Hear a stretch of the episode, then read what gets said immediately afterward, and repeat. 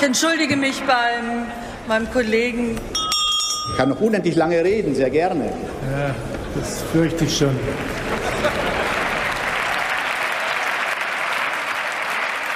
Guten Tag und herzlich willkommen zum Bundestalk, dem Polit-Podcast der Taz.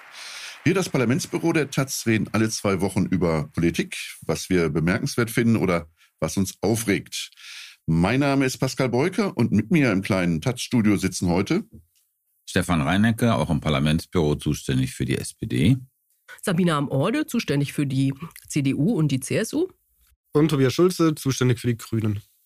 Sprechen wollen wir diesmal im Allgemeinen über den gerade etwas zerzaust wirkenden Zustand der Ampelkoalition und im Konkreten über den Rücktritt von Bundesfamilienministerin Anne Spiegel, das Impfpflichtdebakel sowie die Probleme mit dem 100 Milliarden Sondervermögen für die Bundeswehr. Aber anfangen wollen wir aus aktuellem Anlass mit ähm, dem Bundespräsidenten Frank-Walter Steinmeier, der so gerne in die Ukraine nach Kiew gefahren wäre, aber nicht durfte, weil die Ukraine ihn nicht haben wollte. Ähm, Stefan, wie empfindest äh, du diese heftige Ausladung?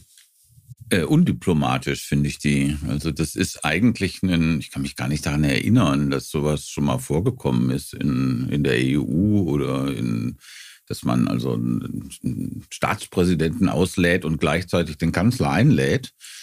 Ähm, das ist mehr so, so eine Geste, so eine, die ein extremes Machtgefälle eigentlich ausdrückt. Also das kann es gewissermaßen geben zwischen den USA und irgendeiner Bananenrepublik, wo die USA dann diktiert, wer kommen darf und wer nicht. Ähm, aber dieses Machtgefälle existiert ja nicht. Ähm, äh, also äh, es gibt ein moralisches Machtgefälle zwischen der Ukraine und Deutschland, ja, wegen der, wo dafür ist Steinberg das Symbol, wegen dieser, wie die Ukraine es sieht, extrem russlandfreundlichen Politik. Aber politisch, ökonomisch, strategisch gibt dieses Machtgefälle natürlich nicht, beziehungsweise andersrum.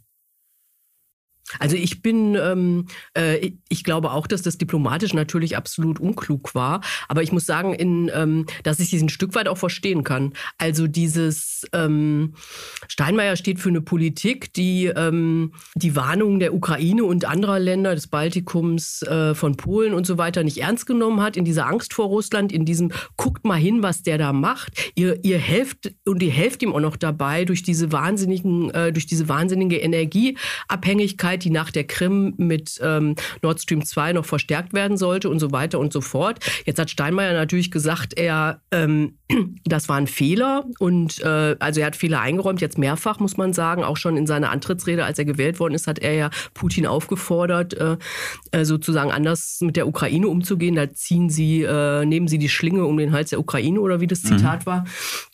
Ähm, das stimmt alles, aber trotzdem kann ich diesen, ähm, diesen Impuls äh, zu sagen, ich will jetzt nicht, dass, äh, dass der herkommt und dass ich dem die Hand gebe und damit der dasteht wie alle anderen auch, die uns massiv unterstützen. Das auch noch bei der, ähm, klar, Deutschland unterstützt viel, aber Deutschland zögert auch viel und äh, bremst Dinge aus. Ja, und das, äh, das mag nicht diplomatisch sein, aber ich kann diesen Impuls verstehen. Falsch finde ich es trotzdem dann at the end. Ja, also den Impuls verstehen kann man bestimmt. Also das ist offenbar in der ukrainischen Öffentlichkeit auch so, dass Steinmeier eben das Symbol ist für diese Art von äh, deutscher Russlandpolitik, die immer sehr viel Verständnis für Putins Position hatte und die, wie wir seit dem 24. Februar wissen, eben doch falsch war und viel ausgeblendet hat. Das kann, natürlich kann man es verstehen. Aber das ist nicht das Entscheidende. Und Zelensky ist auch kein Leitartikler. Äh, sondern äh, das ist Diplomatie. Und ich finde, also diese Ansage zu machen, also Steinmeier darf nicht kommen, äh, es war ja auch keine Soloaktion von Steinmeier, ja, sondern es war der polnische Präsident, es waren die Präsidenten der baltischen Staaten, es sollte eine Geste sein sozusagen von, von Polen, Baltikum, Deutschland als Unterstützung in die Ukraine. Und da ist es so, also mir kommt ähm, mir kommt eng, im Blick eng vor, äh, dann äh, diese Antipathie gegen Steinmeier zum in, ins Zentrum zu rücken. Und gleichzeitig das jetzt mit der Ansage zu verbinden, Scholz soll bitte kommen und Waffen mitbringen, das ist äh, äh, fast so eine Art moralische Erpressungspolitik, die, glaube ich, nicht im ukrainischen Interesse ist. Ja, es kann auch sein, dass es nach hinten losgeht. Ne? Ja. Tobias, wie findest du, sollte jetzt die Bundesregierung darauf reagieren? Also mir ist das ja egal, muss ich sagen. Das ist ja alles interessant, was ihr sagt. ähm, aber so eine Reise Das ist doch Symbolik. ähm, so, und die ersten, die da waren, das waren dann starke Symbole, die Bilder von von der Leyen, die Bilder von Boris Johnson. Aber wer dann als Nummer 8 oder 9 kommt, ähm, also die, wäre Steinmeier dorthin gereist, das hätte den Krieg jetzt auch nicht entschieden in die eine oder andere Richtung. Aber ist das nicht ohnehin ein bisschen äh, sonderbar, dass also gerade dieses Zögern der Bundesregierung zeigt sich ja auch an dieser Symbolik. Und das ist ja reine Symbolik, dahin zu fahren. Äh, ich habe so gerade das Gefühl, äh, wahrscheinlich äh, wird Scholz noch hinter dem Herzog von Liechtenstein, wenn überhaupt, nach Kiew fahren. Warum reagiert da die Bundesregierung nicht offensiver? Naja, ich meine, wegen den Waffen. Also ich meine, Scholz kann da nicht hinfahren und sagen, ich wollte mal wir gucken und mal Zelensky die Hand drücken, sondern da ist natürlich, und das ist auch ganz klar die Ansage, die hat, die haben die, die hat die Ukraine ja, hat Zelensky ja gemacht. Wenn Scholz kommt, muss der Waffen mitbringen. Und es gibt diese Diskussion um diese schweren Waffen, die, äh, und äh, da, da ist das Zögern, weil die Bundesregierung also bei ähm, Waffen, die auch offensiv eingesetzt werden können, eben weitaus zögerlicher ist als zum Beispiel Boris Johnson, der ja genau das gemacht hat. Und ähm, die, das ist eine Haltung der Bundesregierung, die ich auch mehr und mehr problematisch finde. Wobei das ja nicht das einzige Argument ist. Da gibt es auch die pragmatischen Argumente, die Frage, was wäre überhaupt äh, nutzbar, was ist sinnvoll, was nicht. Und ähm, Kampfpanzer oder Schützenpanzer, die sich die Ukraine jetzt offenbar wünscht. So ganz eindeutig ist das ja auch nicht. Es gibt viele Listen, über die geredet wird. Äh, irgendwie den ganz klaren Wunsch, das, das und das wollen wir, gibt es dann aber auch nicht. Aber das, was jetzt so sehr im Gespräch ist, ähm, das liefert Großbritannien ja auch nicht. Das ist richtig. Und ähm, der Weg wäre ja, ähm, das ist ja auch schon diskutiert worden, so wie das jetzt mit der Slowakei, glaube ich, war, dass die gewissermaßen in die Ukraine militärisches schweres Gerät äh, liefern, dass die Bundeswehr dann ersetzt. Ob das weil, jetzt weil die Material haben, was, äh, was die bedienen können in der Ukraine, das muss man dazu sagen. Ne? Das ist, sonst versteht man das nicht. Also der Hintergrund ist, dass die äh, ukrainischen Soldaten sehr gut mit äh, alten Sowjetbeständen umgehen können, weil sie darauf ausgebildet worden sind, aber nicht mit äh, westlicher Hochtechnologie, dass du eine sehr lange Ausbildung brauchst, um die zu benutzen. Das sind einfach andere Systeme und äh, zum Beispiel die Logistik ist ausgesprochen äh, kompliziert. Es gab dann so locker flockige äh, Vorschläge, man könnte ihnen noch ein Online-Tutorial zum Reparieren eines Panzers äh, schicken. Das ist alles nicht sehr hilfreich und deswegen ist eine Variante zu sagen, man äh, äh, die osteuropäischen äh, NATO-Länder liefen ihre altes sowjetisches Material, was die Ukrainer benutzen können, können. Und das wird dann ersetzt durch den Westen. Nur zur Erklärung, äh, es geht da nicht um die Entfernungen, mhm. sondern es geht äh, tatsächlich darum, ist es denn einsetzbar? Mhm. Ich würde noch äh, eine Sache, also ich verstehe, Tobias, was du gerade gesagt hast, den Affekt und wieso wäre es doch nicht so wichtig, wer jetzt dahin fährt und und es ist nur, nur Symbolpolitik, aber es ist eben Symbolpolitik. Und Symbolpolitik ist auch wichtige Politik. Also wenn Putin da mit diesem, mit dem weißrussischen Präsidenten da irgendwie an dieser Weltraumstation da auftritt, dann ist das auch Symbolpolitik und soll eben äh, eine Botschaft senden. Und Krieg besteht eben auch darin, äh, Botschaften zu senden. Und insofern ist es nicht so ganz banal. Ja, ja, Symbole haben schon noch eine Bedeutung, aber im Moment stehen auch ganz konkrete politische Entscheidungen an, die, die sehr groß sind und eine sehr große Auswirkung haben können ähm, entweder durch Tun oder durch Unterlassen. Ähm, und vor dem Hintergrund denke ich mir, wollen jetzt wirklich alle drei Tage lang über, über Steinmeier diskutieren und wo er hinreist oder nicht oder ähm ich gebe dir recht, wirklich recht darin. Das große Bild ist natürlich der Krieg, der äh, verzweifelte Krieg der Ukraine gegen Russland. Das ist das große Bild. Und dieses Bild mit Steinmeier und diese Irritation, die, glaube ich, keiner im Grunde genommen braucht, die von Zelensky jetzt ausgegangen ist, ist sozusagen ganz, ein ganz kleines äh, Bild in diesem großen. Kommen wir zu einem anderen Bereich, auch wenn der Bruch jetzt äh, recht hart ist, aber auch das hat irgendwas mit Symbolpolitik zu tun, äh, der in äh, dieser Woche in der Bundesrepublik viele Menschen beschäftigt hat. Man muss dazu sagen, heute ist Mittwoch, der 13. April, wo wir das hier aufnehmen, also kurz vor Ostern. Und das ist äh, das Thema, über das wir jetzt reden wollen, ist der Rücktritt äh, von Anne Spiegel. Tobias, du warst am Montag bei der Klausurtagung der Grünen des Grünen Bundesvorstandes im nordfriesischen Husum. Wie hast du dort den Rücktritt von Anne Spiegel erlebt? Tja, das war natürlich äh, super Timing. Ähm, der grüne Vorstand hatte sich das ja schön vorgestellt. Man macht äh, so eine Klausur in Schleswig-Holstein, wo dann ein paar Wochen gewählt wird, hat dann schöne PR-Bilder. Die Spitzenkandidatinnen von dort sind sind auch dabei. Überhaupt läuft ja alles gerade so toll. Also ja, es ist Krieg, das ist schlimm, aber ähm, die grünen Minister, Ministerinnen Habeck und Baerbock sind diejenigen, die in der öffentlichen Gunst am besten abschneiden in der Krise. Ähm, also eigentlich gerade alles ganz gut aus Parteisicht. Und dann kommt wieder so ein Personalproblem dazwischen. Ähm, das hat natürlich dort in Husum auch alles durcheinander gewirbelt. Also die schönen Termine, die für Montag geplant waren, ähm, die waren dann alle abgesagt. Die Klausur startete verzögert. Ähm, die haben sich alle zurückgezogen in, in Hinterzimmern und hatten da ihre Krisensitzungen, Telefonate, Konferenzen in wechselnden Besetzungen offenbar. Habeck und Baerbock, die ja nicht mehr im Vorstand sind, da nicht dabei waren, aus der Ferne natürlich aber doch auch eingebunden. Ja, bis dann eben irgendwann Montagnachmittag der Punkt erreicht war, wo sie es alle zusammen mit vereinter Kraft geschafft haben, Anne Spiegel zu überzeugen und ihr klarzumachen, dass das wird hier nichts mehr. Ob Anne Spiegel am Ende zu dem Schluss gekommen ist, ähm, auch inhaltlich, der Rücktritt ist jetzt zwangsläufig, das würde ich bezweifeln, wenn man ihr, ihr schriftliches Statement sich durchliest ähm, zum Rücktritt, da steht dann drin, der Druck wurde zu groß. Der Druck aus der eigenen Partei. Der, genau. Wahrscheinlich, oder? Äh, klar, also der, der Druck, der kam natürlich von, von vielen Seiten, ähm, aber der war auch aus der eigenen Partei da. Also schon am Sonntag, da war ganz auffällig, es gab kein Wort der öffentlichen Unterstützung. Ähm, das war schon aus, brutal, aus fand ich. Genau, es gibt jetzt verschiedene Erzählungen darüber, ähm, ab welchem Zeitpunkt ihr denn wirklich geraten wurde, geballt, hm, du, wir glauben, das wird nichts mehr. Ähm, aber was man klar sagen kann, es, es kam dann eben irgendwann kein Rückenwind mehr. Ab Sonntag spätestens. Findest du das denn in Ordnung, dass sie zurückgetreten ist? Ähm, ich sag mal so, wenn man, wenn man schon ein Problem hat, ein Problem, das sich zum Skandal auswächst, dann ist es eine ganz blöde Idee, der Bildzeitung die Unwahrheit zu sagen. So, da war diese Sache, dass sie eben irgendwann eingestehen musste, kurz nach der Flut war sie im Urlaub vier Wochen lang das allein kritische Sache, aber mit dem persönlichen Hintergrund hätte man vielleicht erklären können, hätte sie vielleicht durchstehen können. Und dann aber noch den Fehler äh, machen, zu sagen, aber aus dem Urlaub habe ich mich immer zu den Kabinettssitzungen dazuschalten lassen. Und hinterher feststellen, ach nee, war gar nicht. Da hat mich meine Erinnerung getäuscht. Also das ist nicht besonders glaubwürdig und, und das ist eben ein Fehler. Wenn man schon so unter Druck ist, dann die Unwahrheit verbreiten. Das ist schwierig und dann dann ist man eben auch nicht mehr haltbar.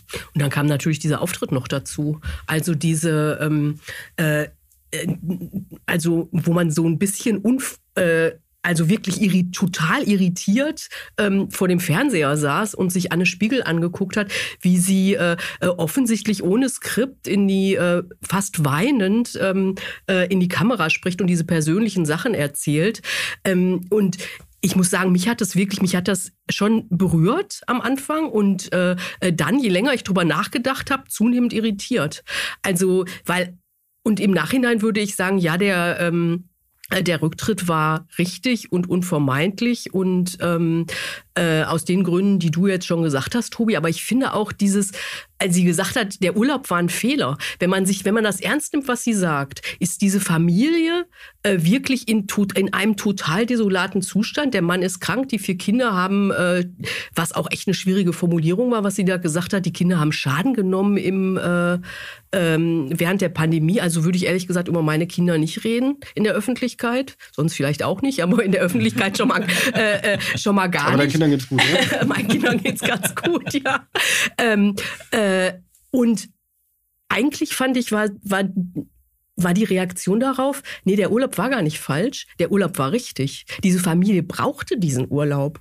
Und ähm, äh, man kann vielleicht auch äh, in so einer, auch wenn man in so einer Spitzenposition ist, nicht, all, nicht immer alles hinten anstellen. Und vielleicht gibt es so Punkte, ähm, wo dann klar ist, beides zusammen geht nicht. Und es ist schon natürlich frustrierend aus der Perspektive, wenn du hast, du willst Beruf und Familie vereinbaren, besonders jetzt geht's wieder um eine Frau und so weiter. Aber wenn man das alles zusammennimmt, finde ich, dass der Rücktritt richtig ist.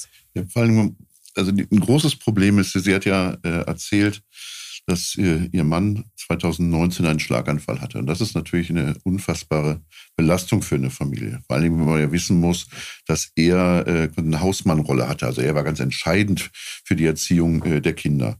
Und ähm, war dann äh, tatsächlich sehr stark beeinträchtigt. Aber was hat sie denn daraus gemacht? Also hat sie dann mehr Zeit äh, für die Familie äh, aufgewandt? Nein, sie hat nicht. Sie hat durchgestartet.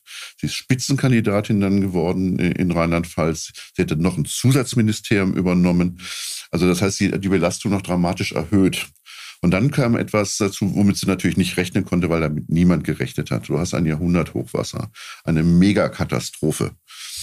Und da, da, da bist du nicht, äh, glaube ich, als Politiker, kannst du da nicht sagen, auch wenn das ganz brutal klingt, ich, ich äh, muss mir jetzt eine Auszeit nehmen für meine Familie. Ähm, das geht nicht. Ich meine, da sind äh, 134 Menschen äh, umgekommen äh, im, im Ahrtal. Äh, ob sie, die hätte daran nichts ändern können. Aber die Menschen erwarten dann dort eine Empathie, dass eine Politikerin dann dort ist. Und die interessieren sich dann nicht für die persönlichen Sachen. Ja, man darf nicht vergessen, das sollte man immer erwähnen, weil wir dürfen ja keine doppelten Standards anwenden. Kurz vorher ist Ursen ein Esser zurückgetreten. Ähm, und zwar sehr, sehr vergleichbar. Also die Umweltministerin. Die Umweltministerin in Nordrhein-Westfalen. Ja, das hatten Grüne und SPD dort vehement gefordert. Und ähm, auch, auch die hat sich dann in dieser absoluten Krisensituation eben nicht adäquat verhalten. Ähm, das kann man nicht dann einfach loslösen. Ähm, und ich fand, ich fand, was du gesagt hast zu dieser äh, ihrem, ihrem Auftritt, mir ging das auch so. Ich fand, der war tief bewegt, der war auch tief bewegend hat mich aber zunehmend irritiert, weil eigentlich es war eine Rücktrittserklärung. Ohne Rücktritt. Ohne Rücktritt, ja. Das hätte sie am Schluss, äh, wäre das eigentlich der ganz logische äh, Satz gewesen. Und dazu war sie nicht bereit. Und dann fand ich das einfach, ja, einfach nur tragisch. Also sie hat mir dann einfach, und das ist für, äh, für eine Politikerin, Politiker nicht gut, äh, sie hat mein Mitleid erregt. Nee, das ist, das, das glaube ich, das ging ja fast allen so. Also das, und das ist natürlich schon äh, keine gute Voraussetzung. Ich wollte eine Sache, würde ich dir widersprechen oder zumindest ein Fragezeichen dran machen. Ähm, äh, wenn man in so einer persönlichen Krisensituation ist und ähm, in so einer Spitzenposition, ob es nicht geht, zu sagen, ich brauche diesen Urlaub. Aber das hat sie ja nicht getan. Es ist ja öffentlich nicht kommuniziert worden. Ich finde schon, dass in modernen ähm, äh, in, äh, Organisationen ähm, eigentlich es so sein muss, dass der Laden auch läuft, wenn die Chefin nicht da ist. Dann gibt es Staatssekretärin, da darf natürlich nicht, äh, äh, nicht noch jemand in Urlaub fahren. Ähm, und da muss sie vielleicht ab und zu mal kommen und ähm, äh, was sagen und so. Aber das, äh, das finde ich, darüber könnte man noch reden, ob das nicht gehen müsste. Äh, in so einer persönlichen Krisensituation. Aber sie hat es ja nicht öffentlich gemacht. Also das, ähm, äh, die ist zwar sie da ja offensichtlich irgendwie abgeflogen und man weiß nicht, wer es alles wusste. Ja, ich meine, ich finde auch, äh, fände auch interessant, ähm, äh, ob Malu Dreyer, was Malu Dreyer da eigentlich zu sagen würde, also die Ministerpräsidentin mhm. äh, in Rheinland-Pfalz, weil ähm, wahrscheinlich muss die sich ja, wenn sie vier Wochen nicht da ist, bei der irgendwie abmelden. Ja. Ich finde, du hast recht damit. Also es gibt auch, das sind etwas anders gelagerte Fälle, weil es da um Krankheit ging. Manuela Schwesig, als sie die Krebserkrankung hatte, oder Franz Müntefering, als dessen Frau äh, äh, Krebs erkrankt, an Krebs erkrankt ist, hat sich Müntefering auch für eine gewisse Zeit zurückgezogen. Ist zurückgetreten als Minister. Genau, ist er zurückgetreten, ist zurückgetreten als Minister. Ich habe den Eindruck, das ist jetzt nur eine Vermutung, dass die Öffentlichkeit, die Grüne Partei sowieso, glaube ich, aber auch die Öffentlichkeit in der Lage wäre zu akzeptieren, wenn eine Ministerin in so einer unglaublichen Belastungssituation sagen würde, ich äh, habe familiäre Gründe und deswegen brauche ich jetzt eine Auszeit. Und das ist nicht Rücktritt, sondern ich brauche diese Auszeit. Das hat, wenn sie das offensiv kommuniziert hätte, dann hätte sie eine gute Chance gehabt, äh, sozusagen als jemand dazustehen, der auch Respekt verdient dafür. Das hat sie nicht gemacht. Sie hat sich ein paar wirklich, also ein paar Wegmarken einfach, hat sie die falsche Abbiegung genommen, ja. Und zwar relativ konsequent bis zum Schluss mit der Bildzeitung, was Tobi gerade erwähnt hat. Und deswegen ist der Rücktritt irgendwie unvermeidlich gewesen. Aber ich, ich weiß nicht, ob das mit Transparenz wirklich geklappt hätte. Also es stimmt schon, dass, dass wir da jetzt bei einer sehr schwierigen Grundsatzfrage sind, nämlich hat Vereinbarkeit von Familie und Politik irgendwo ihre Grenzen? Gibt es einen Punkt, wenn man in, in beiden diesen Welten in Extremsituationen ist, wo es einfach nicht vereinbar ist und auch nicht vereinbar wäre, selbst wenn, wenn Politik als System perfekt gestaltet wäre und Rücksicht genommen werden würde. Also ich, ich bin mir da auch noch nicht sicher, aber ich könnte mir vorstellen, irgendwo sind einfach ganz natürliche Grenzen, wo es nicht geht. Wenn es überhaupt gehen sollte, das stimmt, dann wahrscheinlich nur mit Transparenz. Ähm, Aber mal angenommen, Anne Spiegel hätte zu einem frühen Zeitpunkt ja, ihre persönliche Situation offengelegt, entweder in der Öffentlichkeit oder in, in Partei und Regierung, wo es auch bei weitem nicht alle wussten, wie, wie diese Situation aussieht. Wenn sie das gemacht hätte, hätte sie, sie sich damit nicht Karrierechancen verbaut? Ähm, hätte sie dann noch die Chance gehabt, im Herbst Bundesministerin zu werden? Oder hätten dann Habeck und Baerbock in dem Moment nicht gesagt, nee, da käme ein Problem auf uns zu, geht also nicht? Das ist richtig. Ja. Das mag so sein, aber das, Das- da ist vielleicht der recht. Preis, den man zahlen muss. Das in ist dem der Augenblick. Preis, den man Aber es, zahlen ist ja, muss, aber, es würde ist ich ja, auch sagen. aber es ist doch wirklich ein Problem, wenn eine Ministerin sagt, jetzt wie bei ihrem Auftritt äh, am Sonntag, sie war dort absolut überfordert in der Situation als Ministerin. Es war ein Fehler, das Ministerium zu übernehmen. Und, und dann zu sagen, aber ich werde jetzt, äh, gehe jetzt auf Bundesebene, gehe noch einen Schritt weiter. Das passt natürlich nicht zusammen.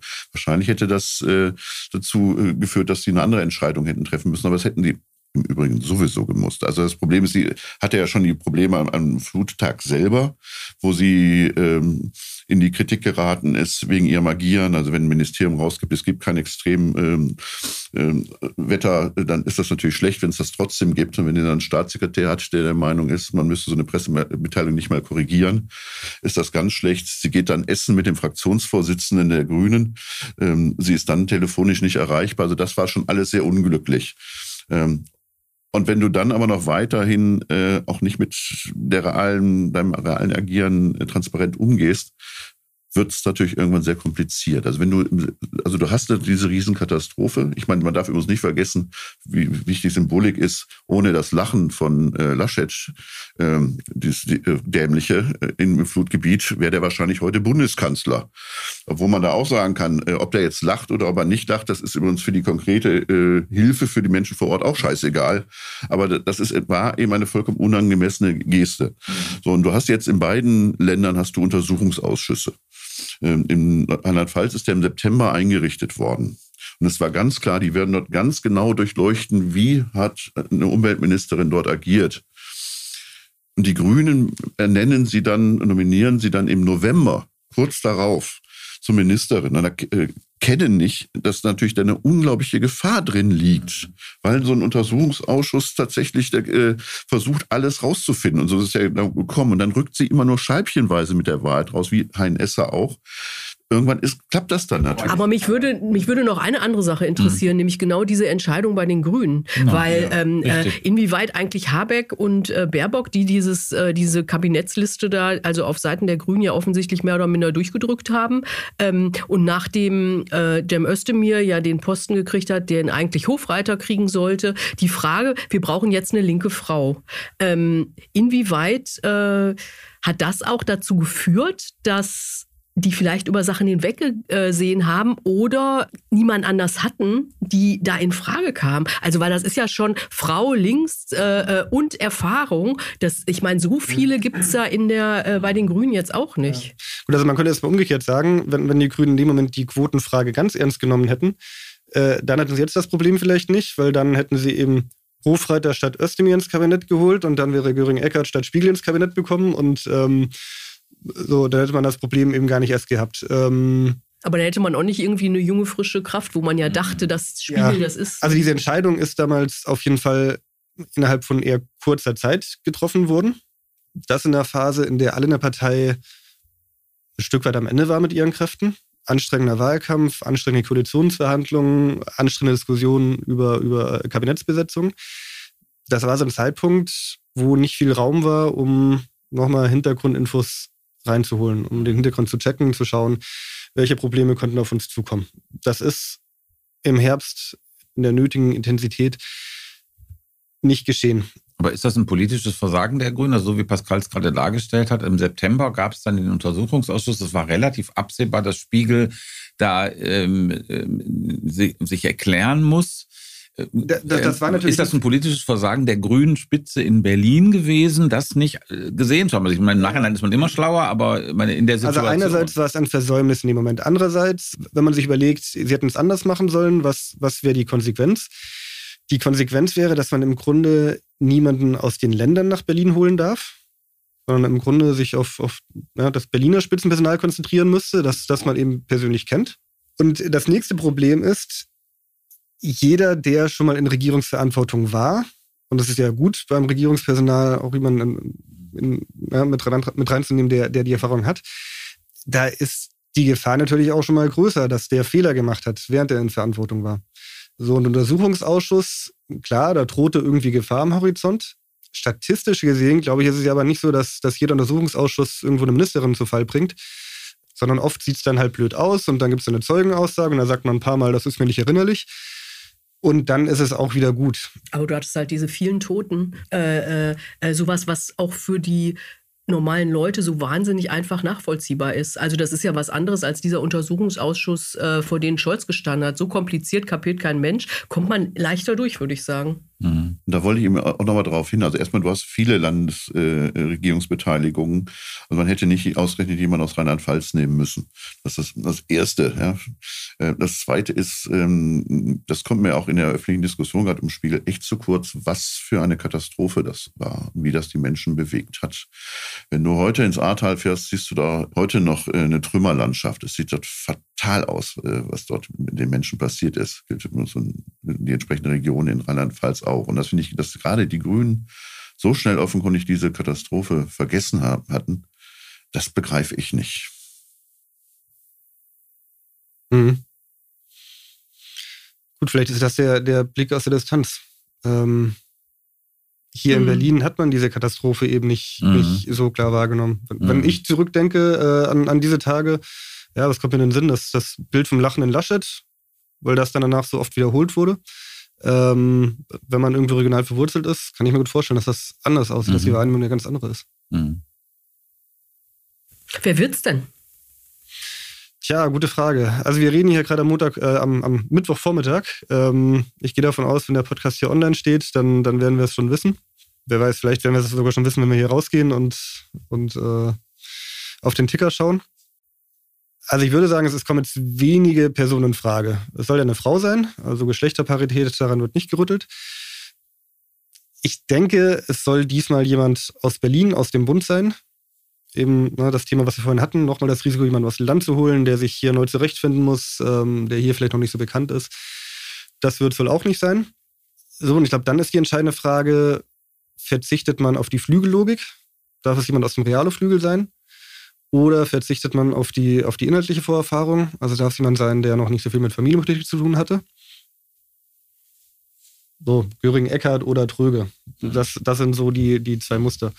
Ähm, vielleicht kommt es am Ende auch darauf an, ob jemand aus dem linken Lager, wo alle Frauen, die in Frage kehren, jetzt bisher keinen Schwerpunkt auf Familienpolitik hatten, ob da jemand sagt, in Anführungszeichen, ich opfer mich.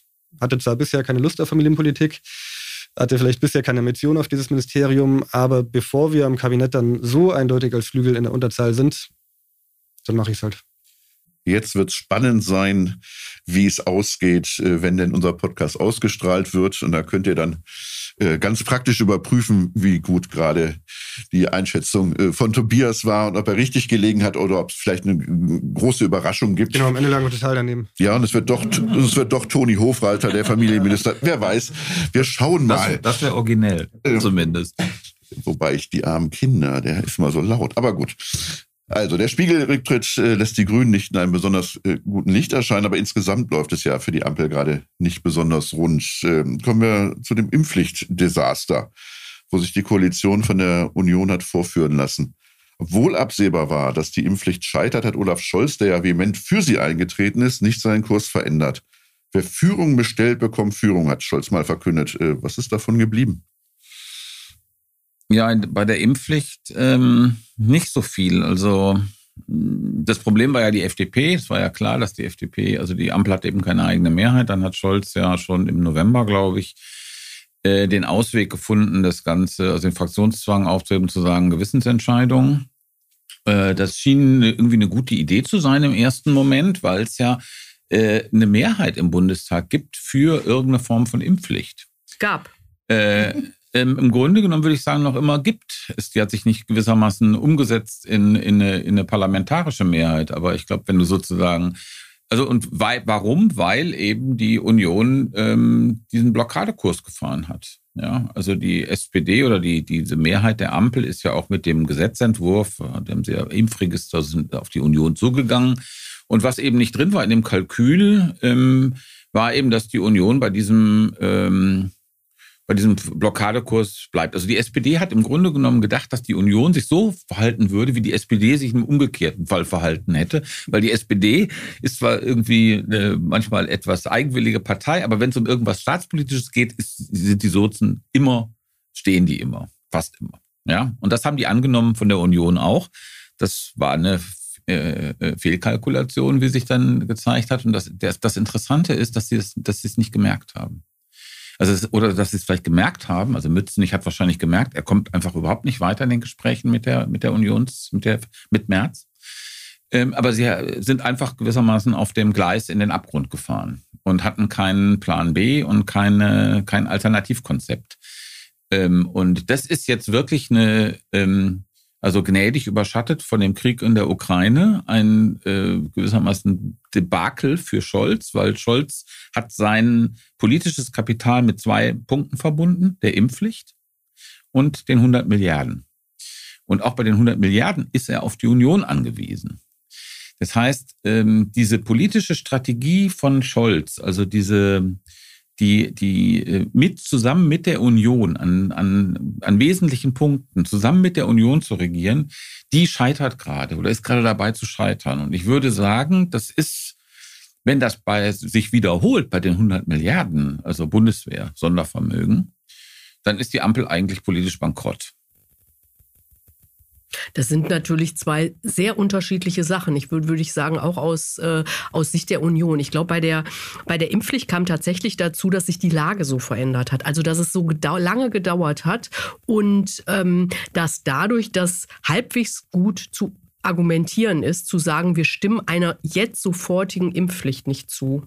Ähm, anders, wenn jetzt die, wenn jetzt sozusagen die Pandemielage anders gewesen wäre, dann ähm, hätte die Union es viel, viel, viel schwerer gehabt und auch März ist viel schwerer gehabt, da seine Truppen beisammen zu halten. Das hat ja überraschend gut geklappt. Also äh, da haben drei Leute aus der Unionsfraktion haben anders gestimmt. Ich meine, die sind natürlich auch von äh, von dem parlamentarischen Geschäftsführer noch mal schriftlich auf Linie gebracht mhm. worden und so. Also der interne Druck war schon ziemlich hoch, glaube ich. Ähm, aber trotzdem kann man das argumentieren würde ich sagen, aus von Seiten der Union. Bei dem Sondervermögen ist es total anders, würde ich sagen. Also dieses, ähm, dieses Ding, es gibt jetzt diese ähm, 100 Milliarden für die Bundeswehr, könnte es äh, geben und es scheitert, ähm, das scheitert an uns, dürfte ähm, bei einem Teil der Wähler und Wählerinnen der Union wirklich schlecht ankommen, weil die ja sich immer auf die Fahnen geschrieben haben und das so, äh, wir sind die, die die Bundeswehr besser ausstatten wollen, wir stehen ähm, äh, äh, vor der Bundeswehr und so weiter weiter und so fort. Also ich, das sind nochmal zwei unterschiedliche Sachen, aber es kann tatsächlich so kommen. Ich schließe das auch nicht aus. Also was einen ja doch bedenklich stimmt, ist diese sogenannte Probeabstimmung im Bundesrat gewesen, wo es zumindest eine einfache Mehrheit gab äh, für dieses 100 Milliarden äh, Sondervermögen, sie brauchen eine Zweidrittelmehrheit, weil also alle ähm, Landesregierungen mit Unions- oder Linksparteibeteiligung äh, dagegen gestimmt haben oder sich enthalten haben. Und das ist gewissermaßen als Ouvertüre für das, was kommt, natürlich äußerst äh, unerfreulich aus Scholz Perspektive. Und Merz hat ja im Bundestag gesagt, hat angekündigt, er wird die Sache so handeln, dass die Ampel alle Stimmen braucht für die Zweidrittelmehrheit. Das heißt, es werden nur so viele Unionsabgeordnete äh, zustimmen und offenbar hat er die Fraktion ganz gut im Griff, ähm, um diese genau diese Zweidrittelmehrheit zu erreichen. Und das bedeutet, dass dieses Blame Game, das gibt's ja jetzt schon. Also an wem scheitert es? Und Merz ist ganz offensichtlich dabei, dieses, dieses Blame Game so zu spielen. Die Ampel hat keine eigene Mehrheit, wir helfen denen nicht. Das ist der Kurs, den März mit der Fraktion ja, ja, fährt, klar. unabhängig von der Bundeswehr. Und es wird natürlich nicht alle Stimmen der Ampel für diese 100 Milliarden geben. Das mit der Mehrheit ist ja nur der eine Punkt. Ähm, er hat ja auch noch so eine Reihe von Bedingungen aufgestellt, wie zum Beispiel 2%-Ziel muss auch langfristig erfüllt werden und das muss auch, glaube ich, als Voraussetzung ins Grundgesetz rein. Und äh, das wäre ja wirklich enorm. Das würde nämlich heißen, wenn die 100 Milliarden Sondervermögen aufgebraucht sind irgendwann, dann muss der reguläre Verteidigungshaushalt, der jetzt über die nächsten Jahre mal so bei, bei rund 50 Milliarden liegen soll, von einem Jahr aufs andere auf deutlich über 70 Milliarden angehoben werden. Von einem Jahr aufs andere, das ist, das ist quasi irre, wenn man überlegt, wo man das dann herbekommen müsste. Ähm, so, und hat er noch zwei, drei andere solcher Bedingungen, ähm, die, glaube ich, sehr, sehr schwer erfüllbar sind für die Ampel. Und wo ich mich dann frage, Sabine, wie will Merz denn da wieder runterkommen? Sich ja schon sehr breitbeinig damit hingestellt. Ähm, und kann er jetzt einfach sagen, ah nee, wir haben uns das anders überlegt, staatspolitische Verantwortung, ähm, wir lassen die Bedingungen fallen. Nee, die Bedingungen ganz fallen werden sie nicht machen, aber sie, ähm, ich glaube schon, dass sie darauf beharren werden, dass es je, jenseits der 100 äh, Milliarden einen Aufwuchs bei der Bundeswehr gibt, die diesem 2-Prozent-Ziel, dass das in der Zukunft absichert. Das ist im Grunde, äh, glaube ich, der Kern, um den es ähm, äh, der Union geht.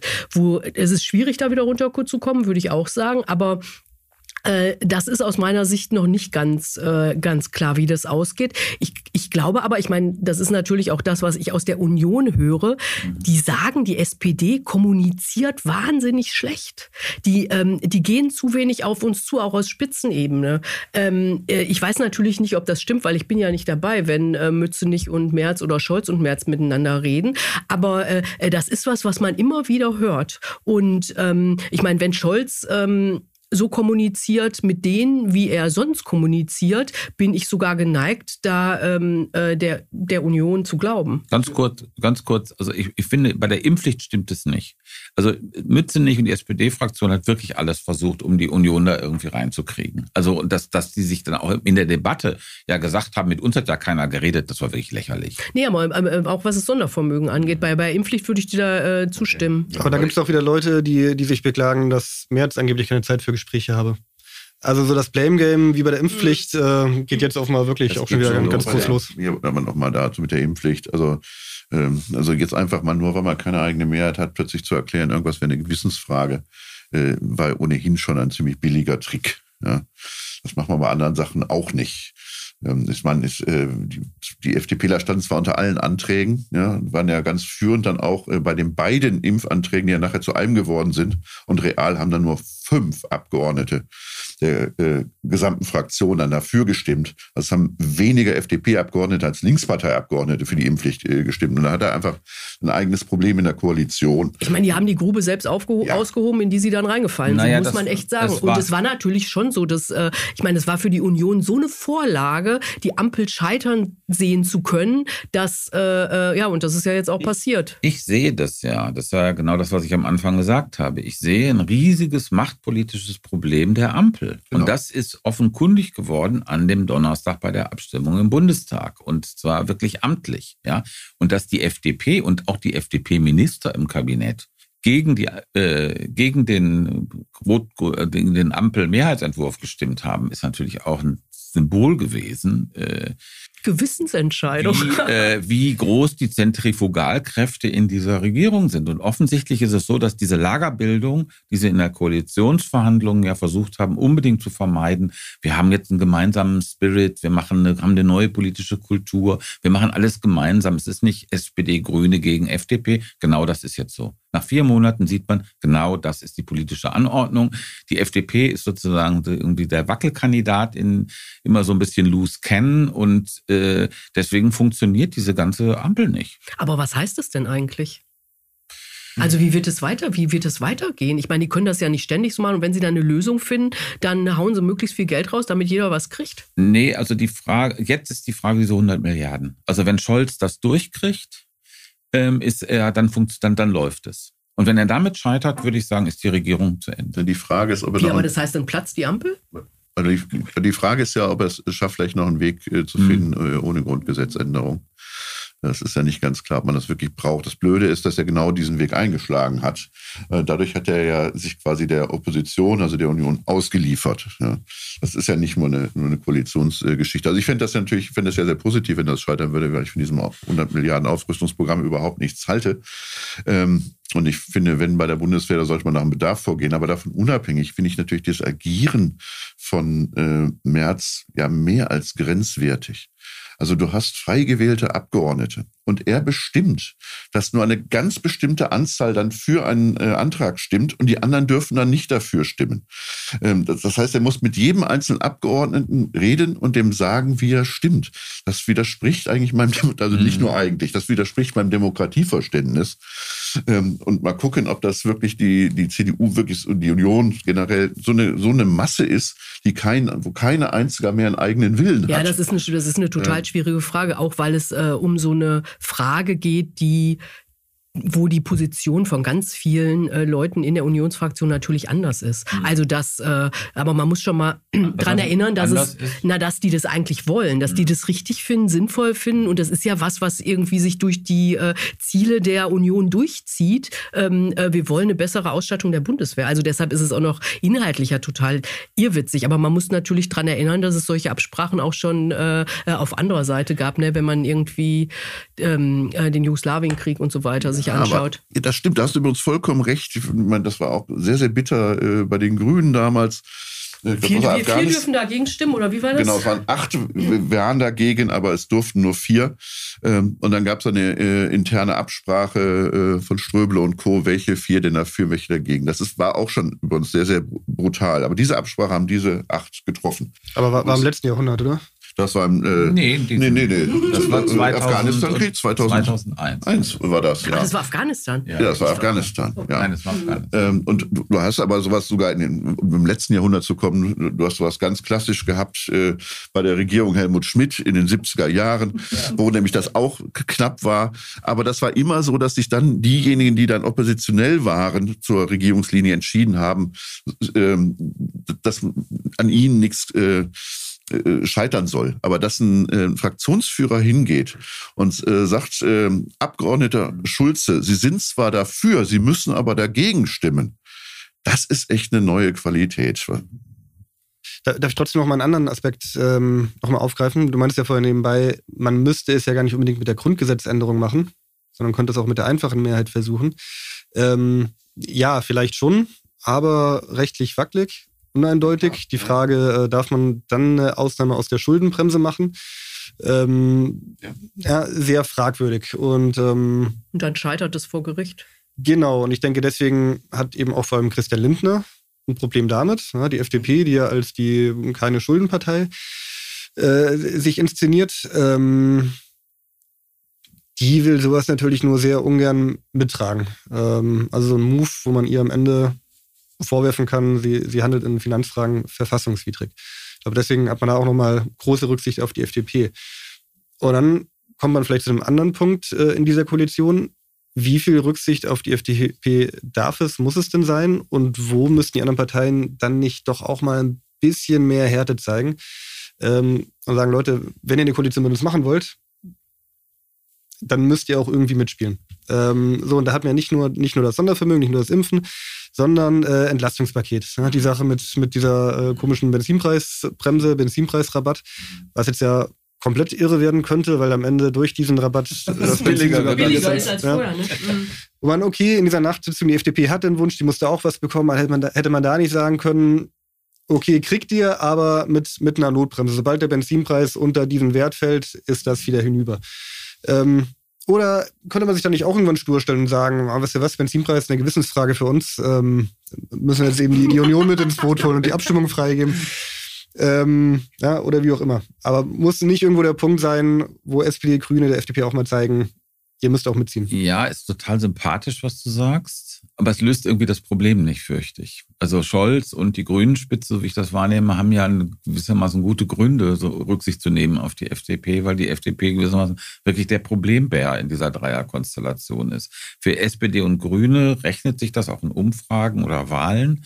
Für die FDP nicht so. Die FDP hat keine, hat außer, wir haben verhindert das, ja nichts vorzuweisen. Ja, die Grünen haben was vorzuweisen, die haben Habeck, Baerbock, das sind die Aktivposten in der Regierung. Die SPD hat den Kanzler und die äh, FDP hat Lindner, der irgendwie erklären muss, warum es jetzt so viele Schulden gibt.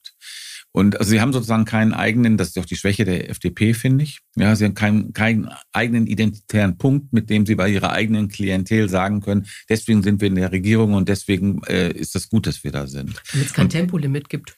ja, also ich meine, das sind alles keine Steuererhöhung, kein Tempolimit, das sind alles diese, wir, wir haben verhindert das. Ja, und äh, das ist, das ist natürlich fragil. Und deswegen hat es eine innere politische Rationalität, dass SPD und Grüne so viel Rücksicht auf die nehmen. Das Ergebnis ist nur furchtbar. Ja, du siehst es ja übrigens interessanterweise in den Umfragen. Genau, dass du es gesagt hast, SPD steht ganz ordentlich da, die Grünen stehen äh, sehr ordentlich da und die FDP äh, ist die Verliererin. Ja. Also er steht schlechter da als bei der Bundestagswahl. Und genau deswegen, äh, was Sabine, was du gerade gesagt hast, mit Tempolimit ist so ein schönes Beispiel. Ähm, du führst alles Mögliche auf, wo man sagt, die FDP ist total dominant in der Regierung, aber nicht positiv. Also nicht, dass sie das macht, ja, liest oder durchsetzt, sondern nur, was sie alles verhindert. Genau. Und ich weiß nicht, ob man ob es so attraktiv ist, ist ja. nur eine mhm. Partei äh, dafür in, in, der Regierung haben zu wollen, weil sie alles verhindert. das ist so ein bisschen Oppositionsrolle in der Regierung, in gewisser Weise genau das, was Lindner eigentlich verhindern wollte, glaube ich, dass sie wieder so eine Rolle Aus spielen wie 2009 mhm. bis 2013, wo sie ja auch im Grunde genommen unter Westerwelle zumindest das erste Jahr so eine Art Opposition in der Regierung waren unter Merkel. Und das scheint sich jetzt genauso wieder zu entwickeln und da gibt es keine brauchbare Antwort von SPD und Grünen im Moment, äh, wie man das jetzt zusammenhält und trotzdem als Regierung äh, mobil und handlungsfähig bleibt. Und das ist das, die große ungelöste Frage im Moment. Nochmal zu dem Sondervermögen. Ähm, du, hast ja die aufgezählt, ähm, diese Rede vom März, wo er die Bedingungen gestellt hat. Und da war noch ein Punkt, wenn ich mich recht entsinne, wo er noch gesagt hat, im Übrigen, dann rede ich, will ich aber auch mitreden, wenn es hier um irgendwelche, in Anführungsstrichen, sozialen Wohltaten geht. Das wäre dann auch nicht möglich. Also das, das heißt, die, der März äh, hat den quasi den Anspruch äh, einer quasi Co-Regierung äh, gestellt. So hatte ich es wahrgenommen. Und sagt, wenn, wenn ihr das haben wollt, dann müssen wir bei allen möglichen Sachen mitbestimmen. Und das kann natürlich die äh, Ampelkoalition auch inhaltlich nochmal richtig in die Bedouille bringen. Also, wo es dann nicht nur um die Bundeswehr geht, sondern tatsächlich, dass sie bestimmt auch Sozialprojekte, die sie machen wollen, nicht machen können, äh, um irgendwas noch mit der Union zu erreichen, was dann auch Grüne und SPD beschädigen würde. Ja, stellt sich die Frage, also wie, wie weit wäre es überhaupt denkbar, dass, dass die Union damit regieren darf? Also es wird es ja nicht so aussehen, dass vier Jahre lang bei, bei jeder Haushaltsverhandlung die, die Union äh, gleichberechtigt mit am Tisch sitzt. Wenn es auf eine Vereinbarung hinauslaufen sollte, die irgendwie vorsieht, den regulären Verteidigungshaushalt auch ansteigen zu lassen, dann wären die Sozialprojekte quasi durch, durch die Hintertür gestorben. So, dann wäre eben das Geld für Kindergrundsicherung oder Hartz-IV-Erhöhung, ähm, das wäre dann einfach, einfach nicht mehr zu holen es gibt ja aber auch in, schon, schon im Detail und in viel kleineren Fragen gibt es ja auch noch Hürden, nämlich die Frage, dieses Sondervermögen, darf das denn wirklich ausschließlich für die Bundeswehr eingesetzt werden oder darf es zumindest auch ein bisschen darüber hinausgehen? Also die Grünen haben sich ja schon längst abgeschminkt, dass man dann sagt, ja, aber die äh, Entwicklungshilfe muss dann genauso sehr steigen und dann brauchen wir auch ein Sondervermögen. Also sie stellen ja gar, kein, gar keine hohen Ansprüche mehr, aber sie wollen auch das äh, Katastrophenschutz, ne, wo man im Grunde sagen kann, Bunker und Sirenen und, und äh, Cyberabwehr. Das zumindest so, weil es auch in den, in den relativen Sicherheitsbegriff mit, mit reinfließt. Und sogar da stellt sich die Union ja im Moment quer. Also es ist schon, schon schwierig, selbst im Detail die Einigung zu finden. Ja, das sind tatsächlich die Bedingungen. Ne? Also dieses, der Aufwuchs des äh, Verteidigungsetats, der natürlich, wenn die Kohle da reinfliegt, fehlt, fehlt sie woanders. Das ist ja relativ klar. Und ähm, äh, dass das Sondervermögen wirklich nur auf, die, äh, auf Bundeswehrsachen geht. Ich wollte noch eine andere Sache sagen, die wir noch gar nicht besprochen haben diese, diese ganze Diskussion kann ja auch dazu führen, wenn die Stimmen nicht aus der Union kommen, wie sich die AfD verhält. Mhm. Also das ist ein Punkt, der meiner Ansicht nach in dieser ganzen Debatte viel zu wenig äh, beachtet wird, weil, weil die äh, stellen sich ja auch gern als die Retter der Bundeswehr hin. Da gibt es ja wahnsinnig viele Soldaten und so weiter und so fort. Und wenn quasi die notwendig fehlenden Stimmen aus der AfD kommen, wie diese jubelnde AfD im Bundestag äh, haben, dann guckt nämlich nicht nur die Regierung, sondern guckt die Union auch relativ mhm. blöd in die Röhre. Und das finde ich, das müsste müssten, müsste in dieser Diskussion unbedingt berücksichtigt werden. Sonst ist das so ein bisschen wie, wie, wie damals in Thüringen. Ja? Also man kalkuliert es einfach nicht mit ein, wozu die in der Lage sind. Ja, da hast du völlig recht. Also da gibt es auch keine Lösung für, für dieses Problem. Ne? Ähm, wie schätzt du das denn ein mit Merz? Also Merz hat ja sozusagen, der, der Eindruck von außen, hat ja diese Fraktion unheimlich vitalisiert. Ne? Die sind so richtig, die waren vorher so ein bisschen, wirkten die so ein bisschen äh, ratlos. Und jetzt ist so äh, Abteilung Attacke wieder angesagt und hält das? Ich glaube schon, dass das jetzt erstmal hält. Also ich meine, man muss ja im Blick haben, die waren ja so am Boden, mhm. ähm, dass sie jetzt wirklich froh sind, dass sie eine neue Führung haben, die, ähm, äh, die den Laden da irgendwie nach vorne bringt. Deshalb ist auch die Geschlossenheit so groß im Augenblick, weil die wollen natürlich ihren neuen Frontmann nicht mal gleich äh, äh, zerhauen. Also, dass, wenn, wenn, wenn der so eine starke Ansage macht und die Fraktion geht nicht mit, dann ist ja sozusagen relativ schnell Schicht im Schacht mit Friedrich Merz. Also das, und das will wirklich niemand und das wollen auch die, die eigentlich ähm, Merz jetzt nicht so toll fanden im Vorfeld, auch nicht. Sondern es ist klar, das muss jetzt mit dem funktionieren. Und äh, wie lange das hält, ich meine, ähm, äh, ich würde sagen, wir müssen mal auf Mitte März gucken, wenn der NRW gewählt wird. Also das ist Mai, Mitte Mai, äh, Mitte Mai natürlich, ja. sonst wäre es ja schon vorbei. Ja. Ähm, also sie, wir können ja davon ausgehen, dass eine Woche vorher Schleswig-Holstein gewonnen wird von Daniel Günther. Der liegt mhm. da in den Umfragen relativ klar vorne. Aber NRW ist ja total offen. Und wenn NRW fällt, für die Union. Das wird natürlich ähm, Merz auch anders angerechnet, weil er selbst aus NRW kommt, weil er da viel mehr Wahlkampf machen wird als in den kleinen beiden kleinen Bundesländern vorher. Und ähm, dann gut, dann ist es eine erste richtige Niederlage und da muss man danach mal gucken. Dann ist er noch nicht natürlich noch nicht weg vom Fenster und so, weil dafür ist einfach diese Vorgeschichte viel zu dramatisch für die Union. Die liegen ja echt da nieder. Aber das ist natürlich ein wichtiger Punkt.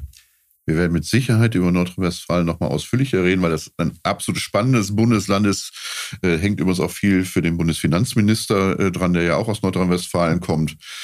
Und ähm, für die Älteren unserer Zuhörerinnen und Zuhörer, äh, da wissen wir alle noch 1966, der Regierungswechsel. Immer sehr alt. Der, der Regierungswechsel in Nordrhein-Westfalen. Ja der Regierungswechsel in Nordrhein-Westfalen. Ja. Der Regierungswechsel in Nordrhein-Westfalen zur Sozialliberal war der Beginn des Regierungswechsels im Bund. Also es kann richtig spannend werden. Vielleicht aber auch nicht. Wir werden aber noch drüber reden. Das war's mit dem Bundestalk für heute. Bevor wir uns bis zum nächsten Mal verabschieden, kommt jetzt noch eine Art Abspann. Also, wer uns loben oder kritisieren will, wer Anregungen hat, der oder die kann uns eine Mail schreiben und zwar an bundestalk.taz.de. Und dann will ich noch zwei Personen erwähnen, ohne die es diesen Podcast nicht geben würde. Danke an Daniel Fromm für die technische Produktion heute und an Anne Fromm für die redaktionelle Betreuung. Wir sind ganz schon auf Ostern eingestellt, äh, wie ihr hört. Last but not least. Alles ein, von mir. ein Podcast wie der Bundestalk kostet Geld, ist aber bei der Taz kostenlos zu hören. Wenn ihr den Bundestalk oder die Taz generell unterstützen wollt, könnt ihr das über unser kostenloses Bezahlmodell Taz zahlig tun. Entweder mit einem einmaligen Betrag oder auch regelmäßig. Wie das genau funktioniert, erfahrt ihr auf taz.de. Also dann vielen Dank fürs Zuhören und hoffentlich in zwei Wochen bis dahin, tschüss. Tschüss. Ciao. Ja, tschüss. Hast jetzt schön abgebunden.